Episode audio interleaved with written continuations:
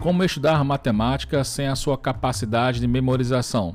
Este post foi publicado no blog em março de 2021 e agora também está convertido em áudio. Você pode ouvir esse áudio nas principais plataformas de streaming, como Spotify, também lá no canal do blog no Telegram e aqui no YouTube. Há um consenso entre muitos professores de que para aprender matemática, a prática e a repetição são essenciais. Diante deste modelo atual de ensino, isso não é mentira. No entanto, sempre é descartada uma habilidade que é importante sim para quem tem dificuldade em aprender matemática: a memorização. Como contei no artigo Como Nasce uma Fórmula Matemática, link no post, dá explicações sobre temas complexos para crianças sem um certo amadurecimento matemático em uma determinada série é uma tarefa muito difícil, porém, com muito esforço, é possível construir argumentos que possam ser entendidos, sem cálculos. E quando se trata de conteúdos com muita álgebra e suas diversas propriedades, nem sempre alguns experimentos práticos serão capazes de definitivamente sanar dúvidas recorrentes e pertinentes de alunos curiosos. Além da atuação brilhante de uma atriz em uma peça de teatro, ela precisou decorar todas as suas falas, um longo texto. Você não será um estudante brilhante apenas memorizando propriedades e fórmulas matemáticas. No entanto, você ganhará mais habilidade para focar em um determinado problema, pois o seu cérebro já antecipou algumas informações. Não importa qual conteúdo está sendo estudado, chegará um momento em que alguma abstração geométrica ou algébrica será necessária para aprofundar no entendimento de um determinado conteúdo matemático. E raramente tais abstrações não terminam em fórmulas matemáticas. Feito da forma correta, isso é maravilhoso. Jogar fórmulas no quadro e esperar que memorizem sem antes um estudo e abstração vai tornar tudo mais difícil. Abro aspas. Abstração e abstração matemática são coisas distintas, porém caminham unidas. A abstração natural de um indivíduo pode surgir com o tempo, é um amadurecimento natural com o passar dos anos. Já a abstração matemática, além de exigir o amadurecimento natural, exige também que o indivíduo esteja preparado para essa convivência. Trabalhar com demonstrações matemáticas é um processo complexo, pois obviamente exige dos alunos uma abstração além das teorias matemáticas já estudadas. E para alunos do ensino fundamental 2, nem se fala. No entanto, não é impossível, desde que o professor esteja disposto e corajoso para encarar esse fardo. Caso contrário, estará fadado a jogar uma fórmula no quadro e pedir que os alunos a decorem, sem, no mínimo, um trabalho de convencimento. Fecho aspas, trecho do artigo Demonstrações abstratas nas aulas de matemática, sim ou não? Link no post. Aliado aos estudos dos conteúdos curriculares e explorando toda a ludicidade em torno destes conteúdos, ainda assim haverá aqueles momentos de dúvidas e perguntas de todos os tipos. Mas por que a pergunta no título da postagem? Infelizmente, por muitas vezes, alunos aprendem, aprendem aqui entre aspas, matemática de forma equivocada, confiando em explicações rápidas encontradas em vídeos no YouTube. Não desmerecendo o trabalho de ninguém, mas macete no sexto ano para quê? E no nono ano? O professor coloca no quadro: calcule a fração geratriz para a dízima periódica 2,5, 67, 67, 67, 67 reticência. A resposta do professor é aquela frase bem longa que os alunos chegam até a memorizar, mas não adianta muito.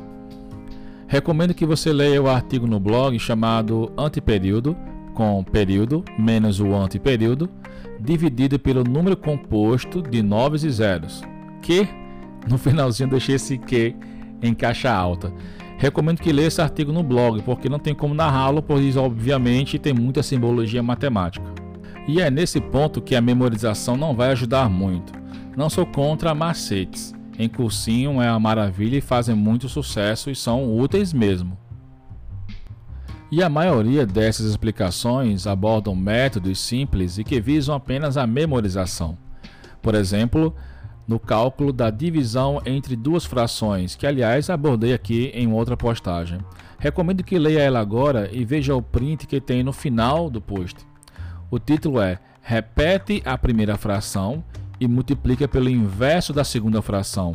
Qual a razão para essa ordem? Link no post. E como estudar matemática sem a capacidade de memorização? A resposta já estava implícita, não é mesmo? Não há como. Até porque, quando estudamos matemática, não é apenas de matemática que precisamos para entendê-la, mas também de um conjunto de outras áreas que também são importantes, como ortografia, acentuação gráfica, interpretação de texto, etc. E por isso, obviamente, exige memorização. Professor, como eu faço para memorizar a tabuada? Professor, e como eu faço para memorizar todos aqueles produtos notáveis? Você pode imaginar agora mais dezenas de perguntas desse tipo. Fato é que realmente algumas coisinhas podem ser memorizadas de um jeito peculiar seu ou não, quando trata-se de tabuada, como por exemplo a tabuada 9. Você lembra? Memorizar não é uma opção recomendada quando o aluno não viu ou não entendeu a explicação correta pelo professor vai chegar uma hora que o aluno ficará perdido, mesmo tendo uma boa capacidade de memorização. Que o um exemplo básico, quanto é 5 vezes 6? E quanto é 6 vezes 5? É a mesma resposta, professor? Claro que sim, porém, o entendimento da resposta não é o mesmo. 5 vezes o 6 significa uma quantidade de 6 que são 5, ou quantas vezes somaremos os 6. 6 vezes o 5 significa uma quantidade de 5 que são 6, ou quantas vezes somaremos o 5. Não julgue isso ser uma bobagem. Muitos alunos não entendem isso desde o início do estudo da tabuada. Mostrar isso para alunos que têm o primeiro contato com a multiplicação é importantíssimo. Esse e outros fatos fazem com que o aluno questione e entenda o que já é simples, em vez de apenas memorizar que 5 vezes 6 é 30. Mais um exemplo? Vamos lá. O produto da soma pela diferença de dois termos. O quadrado da diferença de dois termos. O quadrado da soma de dois termos. Diferença de dois quadrados. E nem vou citar com grau 3. Memorizar não é a mesma coisa que decorar, aquela famosa decoreba. Memorizar alguns produtos notáveis, como citados acima, trazem benefícios?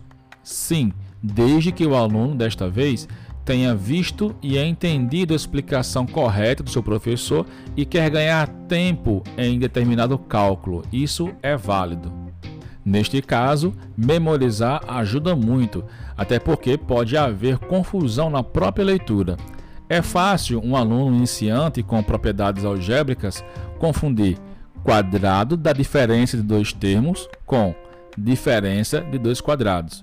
Talvez na frase é fácil de distinguir, mas às vezes quando vai partir para o cálculo causa confusão. Mas o ideal é que o professor explore cada uma dessas propriedades de forma algébrica e, se possível, geométrica, como mostro no artigo Visualizando Propriedades Algébricas. Concluindo, certa vez estava respondendo uma questão de matemática que envolvia PA, progressão aritmética. Eu tinha acabado de sair do ensino médio, que aliás não foi fácil por diversos motivos, eu contei tudo no artigo Como treinei meu cérebro para me tornar fluente em matemática. Esse post também está convertido em áudio. Nele eu conto como foi meu processo de formação do ensino fundamental até a faculdade. A questão falava sobre soma de termos de uma PA. E agora, o que aconteceu? Opção 1. Sei memorizada a equação que calcula essa soma, aplico no problema e dou a resposta. Opção 2, deu um branco na hora e não lembrava dessa equação. Aconteceu justamente a opção 2, não lembrava de forma alguma dessa equação. Não tinha ela memorizada em minha mente. Mas, depois de pensar um pouco, lembrei de uma aula do professor mostrando como deduzimos uma equação desse tipo. Montei um exemplo particular numérico e em três minutinhos deduzi a equação que calcula a soma dos termos de um APA. Ter uma capacidade de memorização é muito útil, no entanto, essa capacidade sozinha não traz muitos benefícios. Portanto, minha sugestão é explorar e abusar de mapas mentais, pois durante sua construção, um processo indireto de memorização acontece, possibilitando absorver melhor o conteúdo estudado. Particularmente, dá gosto de ver os cadernos das minhas alunas cheios de resumos esquemas estilosos, cores fortes, fontes destacadas, etc. Mas que por trás deles mostra o entendimento sistemático do aluno em relação aos tópicos estudados e que serão cobrados em provas formais. Esses tipos de resumos são muito comuns em perfis é, no Instagram. Recomendo que você siga o que mais gostar e tente aplicar essa ideia em seus estudos. Mas o ideal é que você crie os seus próprios mapas mentais ou esquemas ou como quiser chamar, pois assim estará também treinando o seu processo de memorização. No final do post tem uma lista com nove indicações de perfis no Instagram que mostram esses esquemas que ajudam muito no sentido de memorização.